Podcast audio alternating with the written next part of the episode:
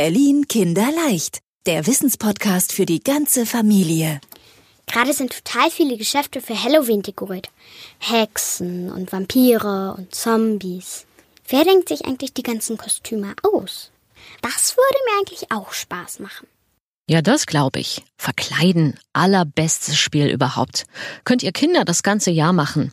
Für uns Erwachsene gibt's ja eigentlich nur zwei Möglichkeiten im Jahr. Fasching und Halloween. Katrin Kath dagegen allerdings macht das sogar beruflich. Sie verkleidet sich aber nicht selber, sondern andere. Sie ist nämlich Kostümchefin an der Komischen Oper hier in Berlin. Heute nimmt sie uns mal mit in ihr Atelier und in den Fundus, wo viele Stangen voll mit Kostümen hängen. Viele davon hat Katrin Katz sich ausgedacht. Aber sie sagt, das ist immer Teamwork. Vor jedem neuen Stück beraten Kostümleute, Bühnenbildner und Regisseur genau, wie alles zusammenpassen soll.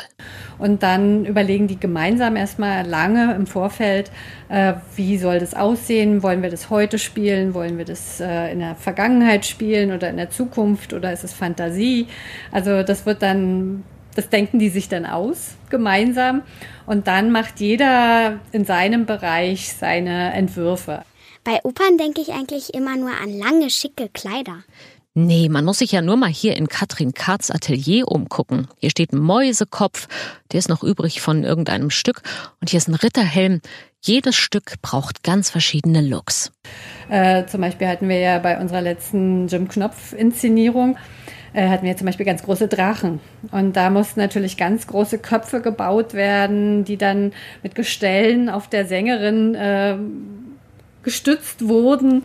Und ja, haben auch natürlich ganz verschiedene Materialien, nicht dann nur einen Stoff, den man, wo man ein Kleid anzieht, sondern auch natürlich richtig, wie sieht der Drache aus, was hat der Schuppen, hat der große Zähne, riesengroße Wimpern oder was auch immer. Also da gibt es ganz viele tolle Sachen, die man da bauen kann. Und deswegen kommt das Arbeitsmaterial von den Kostümschneidern auch nicht immer nur aus dem Stoffladen, erzählt Katrin Kahrt. Wir sind da offen für alles. Also egal mit Folien, mit äh, großen Kunststoffrohren. Also wir, wir, gehen in den Baumarkt zum Beispiel auch und, äh, und gucken, was es da für Materialien gibt. Also wo man nie denken würde, dass es ein Kostüm werden könnte. Und am Ende zählt nicht nur, dass die Kostüme schön und verrückt und elegant aussehen, haben Sie uns gesagt, Frau Kart. Was meinen Sie damit? Die Leute machen alles Mögliche auf der Bühne. Also auch sie rollern mit einem großen Abendkleid über die Bühne oder werden nass oder es kommt ganz viel Blut, weil die Geschichte das braucht. Äh, also das müssen wir ja alles dann im Vorfeld auch schon mit bedenken, weil man da natürlich auch nicht jeden Stoff nehmen kann dafür oder man rutschen kann, also muss der Schuh darf ja nicht zu glatt sein und äh, ganz viele Sachen müssen wir vorher schon bedenken. Also Special Effects und Stunt-Tauglichkeit. Wichtig ist dabei, robust müssen die Kostüme sein und Ersatzteile muss es geben. Warum? Na, weil den Schauspielern auch, genau wie dir, beim Rumkrabbeln auf dem Boden mal das Hosenknie aufreißt oder ein Träger hops geht. Und das manchmal mitten in der Vorstellung. Zum Team der Kostümchefin gehören Ankleiderinnen und Schneiderinnen, die auch mal mitten in der Show mit der Nadel ran müssen, wenn's Peng gemacht hat beim Hosenknopf vom Tenor. Oder wenn es ein Tänzer ist und ihm die Hose platzt, sagen wir mal, äh, dann muss man natürlich gucken, kann der mal kurz wegkommen oder äh, kann man ihm schnell helfen, kann man das schnell reparieren oder rennen die Ankleider gleich hinten los und gucken, ob sie was anderes schnell finden, dass der das umziehen kann und weiterspielen kann. Also das sind dann ganz spannende Vorgänge, die man nicht gerne haben möchte. also weil es natürlich ganz schön aufregend dann wird hinter der Bühne. Ich überlege gerade, wenn hinter der Bühne auch noch Leute im Einsatz sind.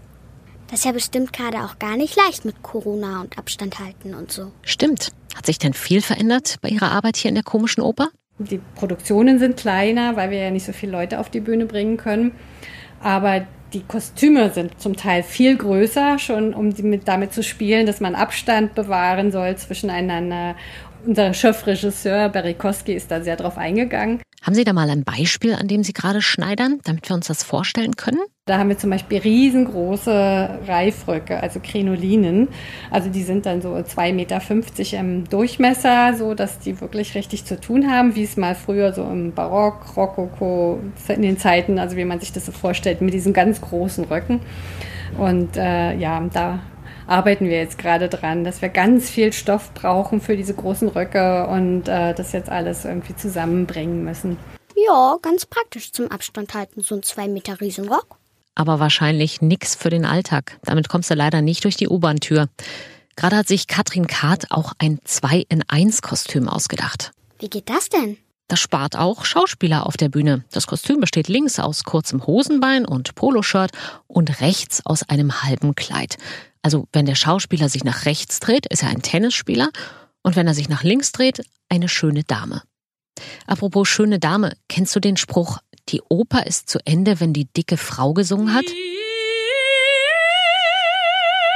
Also alle, die ich hier auf den Fluren gesehen habe, sehen eigentlich ganz schmal aus. Also wo verstecken Sie die dicke Dame? Vielleicht entdeckt ihr sie ja, wenn ihr euch mal eine Vorstellung in der komischen Oper anguckt. Ich habe auf jeden Fall was viel Besseres gesichtet im Kostümfundus. Ein mega tolles Stück vom letzten Fundusverkauf. Dicke, hässliche Gummihoppet-Füße mit krummen Zehen. Die zieht man so über die eigenen Füße rüber. Tada! Perfektes Ding für Halloween. Natürlich auch ausgedacht und hergestellt von Katrin Katt und ihrem Kostümteam. Ach so. Berlin Kinderleicht, der Wissenspodcast für die ganze Familie. Dankeschön fürs Anhören dieser Episode. Wir sind Anne Und Marlene. Und wenn du auch eine Frage hast, dann schick uns doch gerne eine E-Mail an kinderleicht.medienzentrum-berlin.de. Und wenn du uns über eine Podcast-Plattform hörst und die Folge gut fandest, dann freuen wir uns über eine gute Bewertung von dir.